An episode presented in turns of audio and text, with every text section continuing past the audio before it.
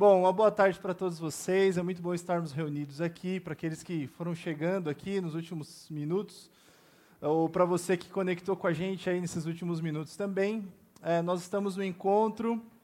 Esse aqui é o encontro Anália Franco. Nós somos uma comunidade da Igreja Adventista do Sétimo Dia. E a gente acredita e se reúne vive aqui por um propósito, e esse propósito é que nós acreditamos que ah, Pessoas precisam de pessoas e pessoas precisam de Deus, e por isso, aqui onde nós temos um encontro com pessoas e aqui onde também nós acreditamos que nós nos encontramos com Deus.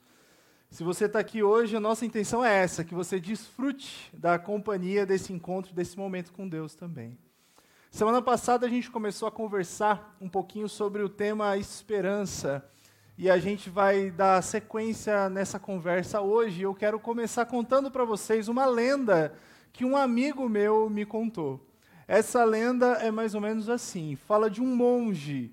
Um monge que, enquanto fazia sua caminhada, um monge andarilho que, enquanto viajava pelo seu caminho, ele notou a distância que ele estava sendo seguido por um tigre.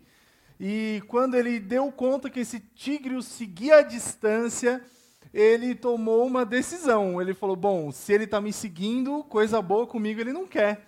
Então eu vou fugir. E esse monge correu em disparada. Assim que ele correu, assim que ele partiu em disparada, ele obviamente percebeu que o tigre correu atrás dele também.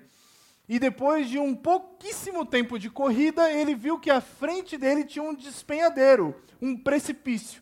E ele falou: Bom, ou eu fico para o tigre me pegar, ou eu vou para o precipício, para o despenhadeiro. E quando ele corria, ele se lança no precipício. Mas quando ele pula, ele percebe que tem um pequeno pedaço de cipó. E ele se agarra naquele cipó. E ele fica agora na beira do precipício, olhando para cima, e ele vê que para cima tem um tigre. E ele está segurando no cipó. Quando ele olha para baixo, ele percebe que abaixo dele tem um lago. E que esse lago tem um crocodilo gigante e esse crocodilo também está com aparência de que está faminto. Acontece que enquanto ele vê o tigre em cima e ele olha e vê o crocodilo embaixo, ele olha para o seu lado, e quando ele olha para o lado, ele vê alguns morangos. E ele, como segurava o cipó com uma das mãos, usou a outra para colher um morango. E ele comeu aquele morango. E a lenda conta que esse monge, quando come esse morango, ele come e diz: Esse é o melhor morango que eu já comi na minha vida. E aqui acaba a lenda. A lenda não conta para a gente o desfecho da história. Mas, coloca na tela aí para mim, Du, por favor. Mas é o seguinte, a, a lenda ela traz algumas lições para a gente. Oi? Não está não tá aí? Tá. Eu vou tentar fazer de novo aqui então. Essa história ensina para gente algumas lições. A primeira lição que essa história ensina para gente é a respeito do tigre. O tigre, ele representa para gente. Foi agora? Beleza. Coloca lá para mim então, por gentileza. O tigre representa para gente, na história, o nosso passado. O passado é aquilo que corre atrás da gente. O passado é aquilo que fica tentando te alcançar de novo. O passado é aquilo que mexe tanto com a vida da gente que faz a gente ter medo dos próximos passos que a gente pode dar. E ele vem devorando, ou tentando devorar a gente. Ele mostra os dentes, ele mostra a boca, ele olha para a gente. Esse é o nosso passado. O passado fez com que esse monge desistisse de tudo e falasse: Vou me lançar aqui do precipício. Já o crocodilo, o crocodilo ele tem uma simbologia ou uma ideia um pouco diferente também. O crocodilo é aquilo que está à frente da gente. O crocodilo tem a ver com as nossas ansiedades.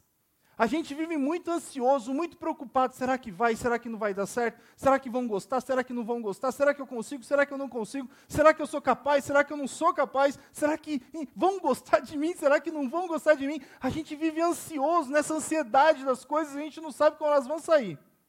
Já os morangos, os morangos eles têm uma, uma ideia um pouco diferente de tudo isso. Os morangos eles têm que ver com hoje, com agora.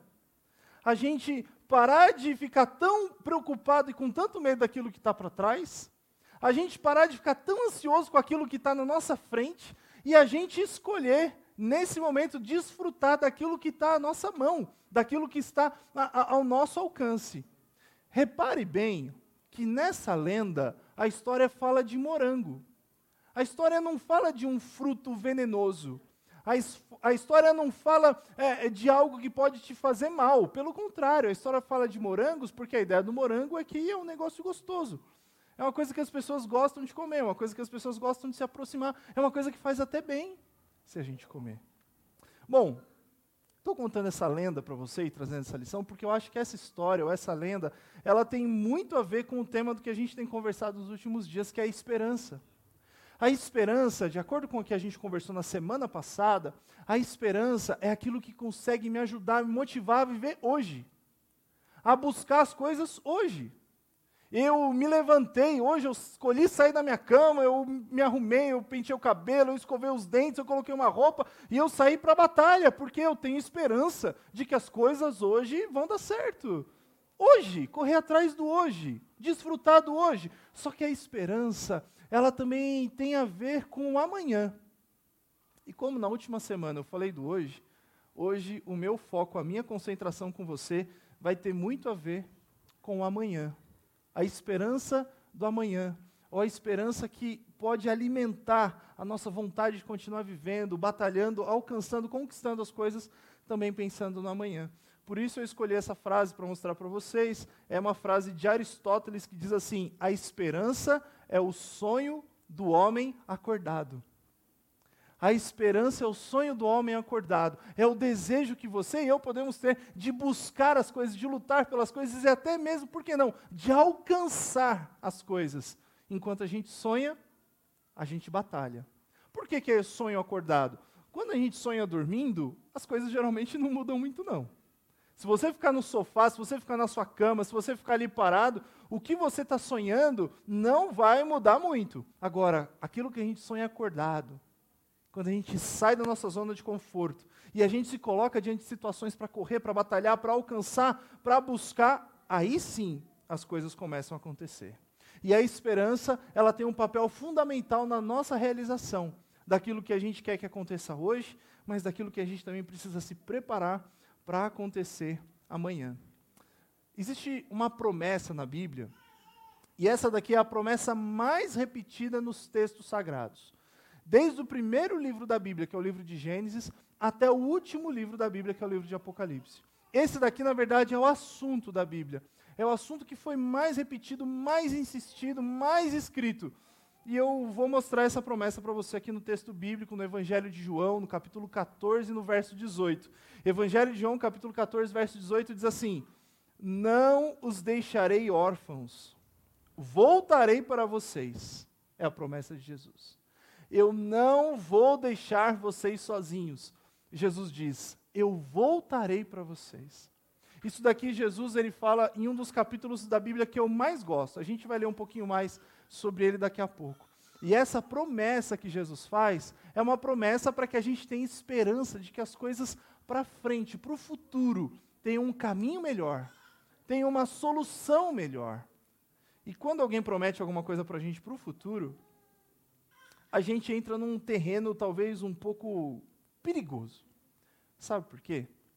Porque tanta gente já prometeu tanta coisa para gente, e furou, e falhou, e decepcionou a gente, que a gente vai ficando escaldado com isso, não é?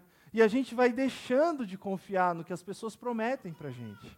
Eu me coloco nessa situação toda vez que eu estou no shopping ou eu entro em uma loja e eu resolvo olhar alguma roupa ou qualquer coisa que está vendendo na loja, e você olha aquilo tal e você devolve, aí o vendedor ou a vendedora fala para você assim, e aí, vai comprar? Aí o que a gente fala quando não vai comprar, né? Eu vou dar mais uma voltinha, vou dar mais uma olhadinha, depois eu volto. e não volta nunca mais. Jesus não é um consumidor de um shopping. Jesus é um pai que está ansioso para reencontrar com seus filhos. E se Jesus prometeu para a gente que ele voltaria, Jesus ele não mede esforços para cumprir as suas promessas. Jesus não mede sacrifícios para cumprir as suas promessas. E a prova disso é que, de acordo com o texto sagrado, de acordo com a Bíblia, Jesus, que é Deus, abandonou a sua divindade, nasceu nesse mundo na forma de uma criança, porque ele prometeu que ele faria. Jesus ele viveu entre os homens e mulheres, ensinando, orientando, ajudando, porque ele disse que ele faria isso. Jesus ele morreu em uma cruz, porque ele disse que faria isso. E Jesus ressuscitou, porque ele também disse que faria isso. E após a sua ressurreição, ele fala: Eu vou voltar. Se tudo que ele prometeu ele cumpriu, eu queria dizer para você que você pode ter esperança, confiança, que ele vai cumprir com essa promessa também. Se ele prometeu que ele vai voltar, com certeza ele também vai cumprir essa promessa. As promessas de Jesus não são apenas para hoje. As promessas de Jesus, elas têm que motivar a nossa vida também pensando no amanhã. Eu queria pensar algo com você aqui. Para que, que você acha que Jesus te liberta? Ou para que, ou do que que você, ou para que que você espera ser liberto por Jesus? Para quê? Não faz muito sentido, se você for parar bem para pensar, Jesus te libertar, Jesus te curar, Jesus te salvar, para você continuar vivendo do jeito que você vivia antes. Tem um texto na Bíblia, ou mais um texto da Bíblia que eu queria uh, dividir com vocês, está no livro de Jeremias, no capítulo 17, no verso 9. Jeremias capítulo 17, verso 9 fala assim: ó, O coração é mais enganoso que qualquer outra coisa, a sua doença é incurável. Quem é capaz de compreender o coração? Eu tive uma diretora foi a mesma diretora da minha escola quando eu entrei na terceira série e quando eu saí daquela escola quando eu estava na oitava série. Naquela época era assim que marcava, né? Primeira série, agora é primeiro ano, mudou tudo, está tudo diferente. Mas naquela época era assim, da terceira série até a oitava série, estudando na mesma escola, eu tinha a mesma diretora. E quando algum aluno aprontava alguma coisa, ia para a sala dela, ela falava uma frase. E eu ouvi essa frase dela algumas vezes, ao ponto de eu ter decorado. E eu nunca mais me esqueci da frase que a professora Lúcia falava para mim. A professora Lúcia falava assim: Meninos, aqui na escola eu concedo para vocês autonomia. E autonomia é liberdade com responsabilidade, ela dizia. Autonomia é liberdade com responsabilidade. A liberdade que Jesus oferece para a gente é para a gente escolher viver com responsabilidade. Responsabilidade. A liberdade que Jesus oferece para a gente não é para a gente entrar numa onda, numa moda, parece que é algo que na, a, a, mídia, parece que a arte, de uma maneira geral, tenta impor isso para a gente. Sabe o que, que é? Vale tudo para ser feliz. Você pode fazer o que você quiser para ser feliz. Não importam as consequências, não importa. E aí eu volto até um pouquinho no contexto da, da, da lenda que eu contei para vocês do monge do tigre. Aproveito hoje, não importam as consequências. É por isso que eu ressaltei para vocês que nessa lenda, o morango é algo que faz bem, não é algo que faz mal. Se você escolhe hoje desfrutar de coisas que são nocivas à sua saúde, nocivas às suas emoções, nocivas ao seu intelecto, se você escolhe viver o hoje de maneira desregrada, de maneira despreocupada, isso com certeza vai trazer consequências graves e sérias para você amanhã. Vamos lá, vamos imaginar uma cena. Imagina que você está no seu ambiente de trabalho. Não importa qual seja, você está no seu ambiente de trabalho. Se você é, tem um, um, comércio, uma loja, alguma coisa assim, você trata mal as pessoas que estão ali, o que, que vai acontecer? Eles vão voltar para comprar de você de novo? Não. Se você trabalha atendendo pessoas e você distrata as pessoas, você é ignorante, você é uma pessoa seca, áspera, essas pessoas nunca mais vão aparecer perto de você. Imagina que você trabalha agora no ambiente corporativo e você vai contra a ideia de um ambiente corporativo e dá um soco na cara de alguém. O que, que vai acontecer com você? Você vai ser mandado embora, você vai perder o seu trabalho, você vai perder o seu emprego. Imagina só, talvez alguns de vocês tenham experimentado isso em algum momento, eu não tive essa experiência, mas imagina só que você vai para algum lugar e as pessoas estão ali se divertindo e tem vários tipos de bebidas diferentes e você enche a cara. O que, que acontece no dia seguinte com você? Negócio chamado ressaca, pelo menos é o que dizem por aí. Eu não sei. Imagina só que você conhece uma pessoa e você considera essa pessoa alguém que é importante para você. E vocês decidem, é, de maneira inconsequente, ter uma noite de amor ardente. Só que vocês estavam tão empolgados que dali a alguns dias vocês descobrem que o resultado disso daí foi uma gravidez. Aí é ai, né? a noite do amor ardente é ui, a gravidez é ai. o ponto que eu quero chegar com você é que as coisas que nós escolhemos fazer hoje sempre trazem consequências para a gente amanhã. E a esperança é uma bússola que Deus dá para a gente, para ajudar a gente a fazer boas escolhas hoje, vislumbrando coisas boas também amanhã. Afinal de contas, se você compra uma horta e você começa a plantar um monte de batata nessa horta, depois do tempo que você plantou, que você regou, quando chega a hora da colheita, você vai conseguir pegar algum pé de alface? Não. A gente só colhe aquilo que a gente plantou. E a esperança é algo que Deus dá para a gente, para a gente pensar assim: hoje eu quero plantar coisas boas, para que amanhã eu tenha a chance de colher também essas coisas boas. A esperança cristã, ela é um convite para que a gente tenha a noção exata daquilo que a gente sonha para o dia de amanhã, para aquilo que a gente busca no dia seguinte. Eu falei para vocês que eu queria conversar um pouquinho, ou ler mais um verso do capítulo 14 de João. Eu quero ler com você esses versos aí, o verso 1, verso 2 e o verso 3. Talvez, eu ainda não consegui escolher, mas talvez seja o meu texto predileto da Bíblia. Ele diz assim, ó: Não se perturbe o coração de vocês. Creiam em Deus, creiam também em mim. Na casa do meu pai há muitos aposentos, e se não fosse assim, eu lhes teria dito: Eu vou preparar-lhes um lugar, e se eu for eles preparar lugar, voltarei e os levarei para mim, para que vocês estejam aonde eu estiver. Essa daqui é mais uma promessa que Jesus faz. Eu gosto dessa versão, essa daí é a nova versão internacional, porque ela tem no verso, no segundo verso ali, na casa de meu pai há muitos aposentos, a tradução mais aproximada do original. Em algumas outras traduções, a ideia que dá é como se Jesus estivesse fazendo várias casas. Mas a ideia original do texto é como se Jesus estivesse dizendo assim: ó, eu estou fazendo uma baita de uma casona e é a casa do nosso pai. E ali vão ter muitos aposentos. E a gente vai viver todo mundo junto. Bom, eu não sei se vai ser exatamente assim.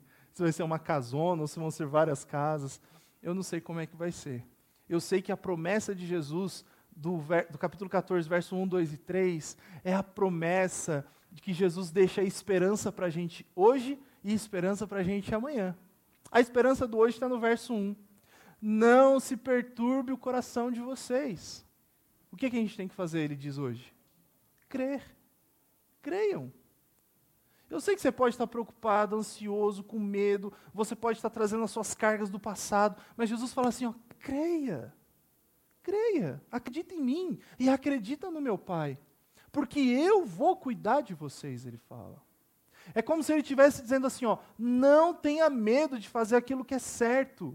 Porque se você fizer o certo, eu vou fazer com que as coisas deem certo para você também. Escolha o melhor caminho hoje. O morango que eu tenho para vocês hoje é esse daí. Não se perturbe o coração. Creia em Deus. Creia em Jesus Cristo. Confie que Ele vai estar do seu lado. Confie que Ele está cuidando da história. Confie que Ele está à frente de todos os eventos que estão acontecendo ao nosso redor. E que assim Ele vai cuidar de você também o segundo verso, ele faz uma nova promessa: Vou preparar-lhes um lugar. Essa expressão de, de preparo que é usada, ela é muito comum nos tempos bíblicos para falar mais ou menos assim, ó. Vai ter uma autoridade, um rei, uma rainha, e eles têm uma viagem importante para fazer, saindo de uma cidade indo para outra. Só que a estrada precisa ser preparada para que eles façam uma boa viagem. Então são enviadas pessoas e essas pessoas preparam o caminho, preparam a estrada para que a viagem seja uma viagem mais agradável, para que a viagem seja facilitada e para que as pessoas cheguem bem até o seu destino final. Uma outra ideia para esse texto também é a seguinte: que Jesus está dizendo assim: eu vou preparar a mente de vocês, o caráter de vocês. Eu quero moldar a vida de vocês, para vocês serem pessoas melhores aqui onde vocês estão, mas para que vocês estejam habilitados a viver em um lugar diferente. Em um lugar onde as coisas têm um ritmo diferente, acontecem de uma maneira diferente. E por fim, Jesus fala: Eu voltarei. Jesus falou que voltaria. E Jesus nunca falhou em nenhuma das suas promessas. Se ele disse que ele viria e ele veio, ele prometeu que vai voltar, ele também vai cumprir essa promessa. A gente vive num mundo em que muitas pessoas prometem para a gente e elas não cumprem. Mas eu preciso te dizer mais uma vez: tudo que Jesus prometeu, ele cumpriu. Porque ele te ama com amor eterno. O amor de Jesus por você é um amor inabalável, é um amor imutável. Não existe nada que você pode fazer que vai convencer Jesus a te amar mais também não existe nada que você pode fazer que vai convencer Jesus a te amar menos. O amor de Jesus por você, ele é incomum, ele é eterno, ele é um amor que não sofre variação, não sofre mudança. E é por conta desse amor que ele cumpre as suas promessas. Ele não mede esforços, ele não mede seus sacrifícios. A Bíblia ainda deixa para a gente algumas, alguma, uma lembrança a respeito da esperança e eu achei interessante trazer esse texto aqui para vocês hoje também. 1 Coríntios, capítulo 13, verso 13, o apóstolo Paulo diz: Assim permanecem agora estes três: a fé, a esperança e o amor. O maior deles, porém, é o amor. A esperança que a gente tem no amanhã, ela é confirmada através desses três pilares. Eu falei deles na semana passada. Os três pilares do cristianismo: a fé, a esperança e o amor. A fé é quando eu decido crer. A esperança é quando eu decido confiar. E o amor é o presente que Jesus me dá em troca. É o amor dele por mim e é o amor que ele planta em mim pelas outras pessoas também. A fé, a esperança e o amor. Lá em João, no capítulo 14, do verso 1 até o verso 3 que a gente leu, eles são baseados nesses três pilares. E eu quero voltar aqui com você. Primeiro pilar, a fé. Não se perturbe o coração, creiam em mim, a fé. O segundo, a esperança, porque eu vou preparar um lugar. E o último, o amor. Por que o amor? Porque Jesus nos ama tanto que ele faz questão de ter a sua companhia. Olha, eu não sei você, tem dias que eu não quero a minha companhia, mas Jesus sempre quer a minha companhia. Para ele eu sou tão importante que ele fala assim: ó, eu quero, Fábio, que você esteja comigo aonde eu estiver. Aonde eu for, eu quero te levar comigo. Aonde eu estiver, eu faço questão de ter a sua companhia. Porque é assim que ele olha para a gente, com amor. E é o mesmo amor que ele começa a plantar no nosso coração. A gente é tão decepcionado pelas pessoas, se você for parar para pensar bem, seria muito comum, é muito mais fácil a gente evitar o contato com as pessoas. A gente pode usar as pessoas. A gente pode usar para o nosso prazer, a gente pode usar para o nosso benefício financeiro, a gente pode usar até para algum tipo de benefício emocional. A gente pode usar as pessoas, mas ter contato, ter intimidade com as pessoas dá um trabalho ou não? Você discorda de mim? Dá trabalho a gente começa a descobrir os defeitos, os problemas, a gente fala: meu, sai fora, a gente tem tanta coisa para fazer. Mas Deus, Deus é quem planta uma semente no nosso coração. E à medida em que essa semente começa a dar fruto, a gente começa a ter vontade de ter intimidade com as pessoas. Não para fofocar, mas para ajudar. Eu não quero saber da tua vida para falar para outras pessoas. E outra coisa, se eu souber da tua vida, eu posso até falar com mais alguém, mas se eu falar vai ser com Deus, porque eu vou orar por você. É isso que ele quer plantar no nosso coração. Ele quer plantar no nosso coração um desejo da gente ficar próximos uns dos outros para sermos fontes de esperança na vida uns dos outros, para ajudarmos uns aos outros. E essa é a consolidação de João no capítulo 14, e é isso que Paulo está falando também em 1 Coríntios capítulo 13. O maior deles, porém, é o amor. É o estágio máximo do cristianismo: o amor e o desejo de estarmos um do lado do outro, um ajudando também, um ajudando o outro. Bom, eu estou falando para vocês de uma esperança do amanhã. E Jesus ele prometeu que ele voltaria. O que, que significa isso? Significa, gente, que eu não sei nem o dia, eu não sei a hora. Mas vai chegar um momento em que Jesus vai voltar aqui para esse mundo. Ele não vai voltar como o carpinteiro, como o bebê. De acordo com a Bíblia, ele volta com poder e ele volta com glória. O livro de Apocalipse fala para a gente que nesse dia que Jesus voltar, todo mundo vai ver. A expressão bíblica é: todo olho o verá. Todos vão ver esse dia da volta de Jesus. De acordo com a Bíblia, não é algo que vai ser escondido, algo secreto. É algo que não importa onde você esteja, não importa em que lugar do globo terrestre você esteja, todo mundo vai ver. E como isso vai acontecer, eu não sei. Isso daí é com ele. Ele disse que faria assim, e no final eu acredito que ele vai fazer, porque ele cumpre com todas as suas promessas. Quando ele voltar, ele volta com um propósito, ele volta com um sentido. E o propósito da volta de Jesus é para levar você e eu para um lugar diferente. E a Bíblia descreve esse lugar para a gente. E eu queria ler esse texto para você. Está em Apocalipse, no capítulo 21, verso 4 e verso 5, que fala assim: ó, Ele enxugará dos seus olhos toda lágrima. Ou seja, não vai mais ter choro. A gente não vai levar aquilo que a gente tem na nossa casa, a gente não leva o nosso carro, a gente não leva aquilo que está no nosso bolso.